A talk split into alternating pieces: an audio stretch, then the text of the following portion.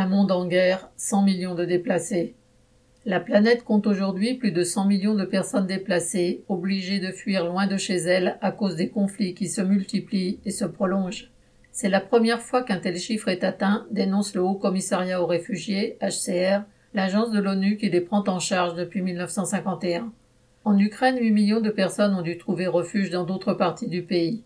Elles s'ajoutent aux 6 millions qui se sont réfugiés à l'étranger. Mais cette guerre n'est que la dernière en date. Ailleurs, d'autres conflits ont ravagé la planète depuis des dizaines d'années et ont jeté sur les routes leur lot d'hommes et de femmes. Les réfugiés éthiopiens s'entassent dans des camps au Soudan, chassés par l'armée d'Abiy Ahmed, ce premier ministre qui a reçu le prix Nobel de la paix sous les applaudissements des grandes puissances.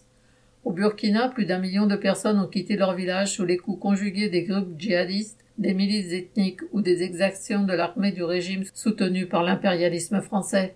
Une vaste zone d'insécurité couvre le centre du continent africain, de la Centrafrique à la République démocratique du Congo ou au Nigeria. Les trusts internationaux pillent ce qu'ils peuvent des richesses nationales, laissant aux bandes armées et aux gouvernements prédateurs le soin de terroriser la population. Il faut y ajouter les réfugiés issus des guerres menées par les grandes puissances en Afghanistan ou au Moyen-Orient. Car derrière tous ces drames, on retrouve la main de l'impérialisme, son aptitude criminelle à exacerber les oppositions, à diviser pour régner, soutenant des régimes criminels, quitte à éliminer toute possibilité pour les peuples de profiter des richesses de leur pays.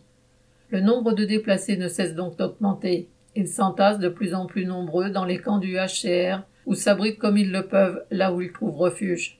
Bien peu finissent par rentrer chez eux, car les conflits qui se poursuivent et l'insécurité permanente le leur interdisent.